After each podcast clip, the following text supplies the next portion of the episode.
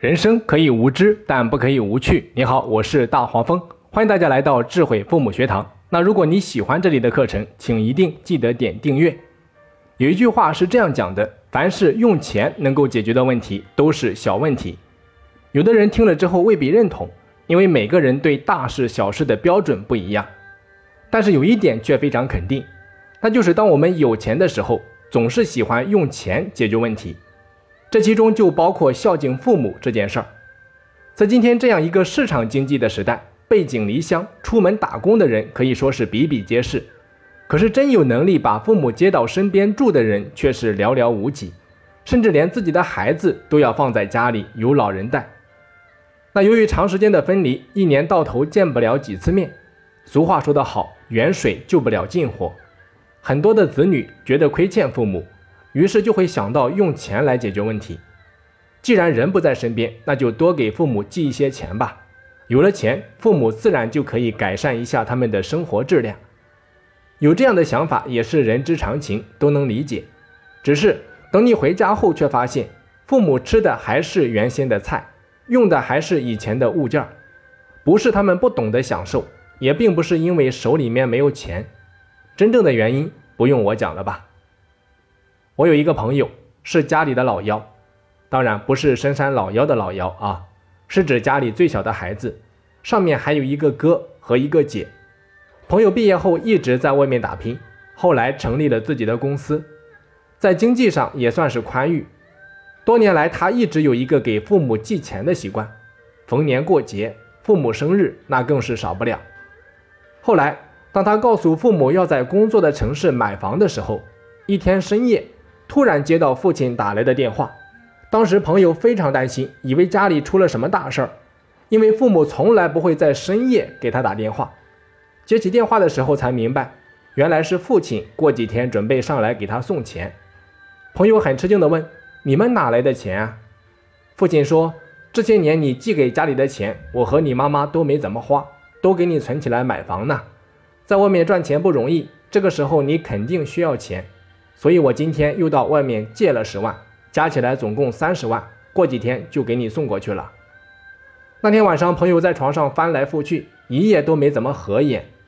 本以为寄些钱给父母能让他们吃住好一点，用的好一点，可没成想，父母还是在省吃俭用为子女存钱。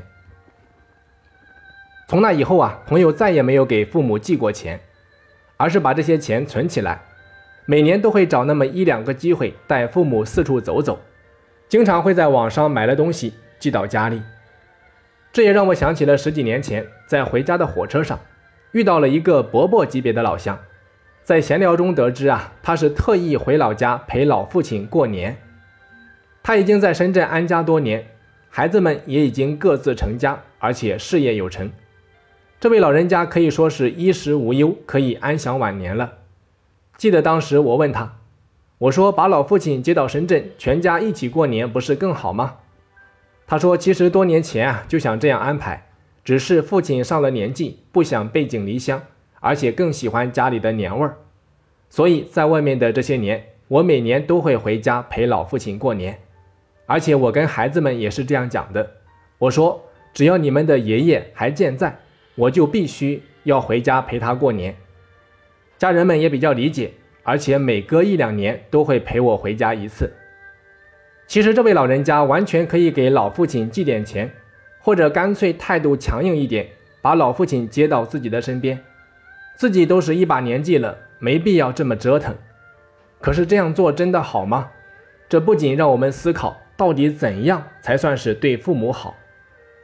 从人性的角度来说，当我们对某件事情感到内疚或者自责的时候，通常需要通过某种行为来弥补这种内疚和自责。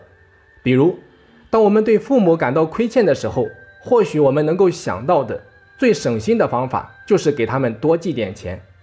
有时候啊，这其实是一种非常自私的行为。说白了，更多的是为了弥补自己的内疚和自责罢了。说到孝敬，还是排在这之后的。很多人会说，其实我也想给父母买些东西，只是我确实不知道他们到底喜欢什么。当一个人这样讲的时候，真的就好比是在打自己的嘴巴子。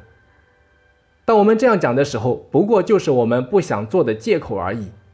我们可以有时间去关注老公喜欢穿什么衣服，有时间去了解孩子喜欢吃什么菜，甚至有时间每天拿出几个小时去陪伴你的宠物狗，却不知道父母喜欢什么，是不是有点说不过去？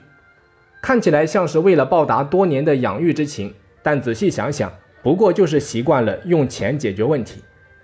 我们常讲，人与人之间的交往要学会换位思考。当我们只知道用钱解决问题的时候，就是只站在自己的角度看问题，而没有站在父母的角度为他们考虑。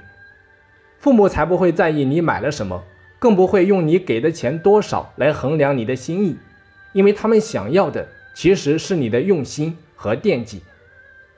古语说得好：“小孝养父母之身，中孝养父母之心，大孝养父母之志，至孝养父母之慧。”中国有一句话。叫百善孝为先，意思是说孝为百善之首，还有一个意思是说孝开了，百善都开了。我们的老祖宗啊非常有智慧，你看这个孝字的组成，上面是一个老字，下面是个子女的子，看到这个孝字，就会想到老与子是一体的，意思就是说为人子女永远背负着父母，前无始后无终。一辈还有一辈，辈辈传承。我们先不谈忠孝、大孝，甚至至孝，就说说小孝吧。那到底怎样才算是小孝养父母之身呢？就是说，对父母身体健康要时时懂得去关怀。古书中记载，六十岁以上的老人，我们就要把他们当成小孩来关怀和照顾。老人在晚年的时候比较容易觉得孤独、寂寞，而身体也比较虚弱。我们应该常常体恤父母身体状况，每年带老人家去体检，在季节交替时叮嘱老人适时换衣服，吃东西要注意卫生。如果是不住在一起，要勤去探望，经常打电话，这才算是尽了一份孝心。所以呀，如果觉得每年给点钱父母那就是尽孝，恐怕离小孝的标准都要差之千里呀。说是自私，那是一点都不过分。尽孝永远是自己的事情，你可以瞒得了天下，却瞒不过自己的内心。所以还是问问自己，在尽孝这件事情上尽了几份心吧。好的，本期课程就到这里。那如果你喜欢大黄蜂的课程，也欢迎你到喜马拉雅平台搜索“智慧父母学堂”进行免费订阅。我们下期再见。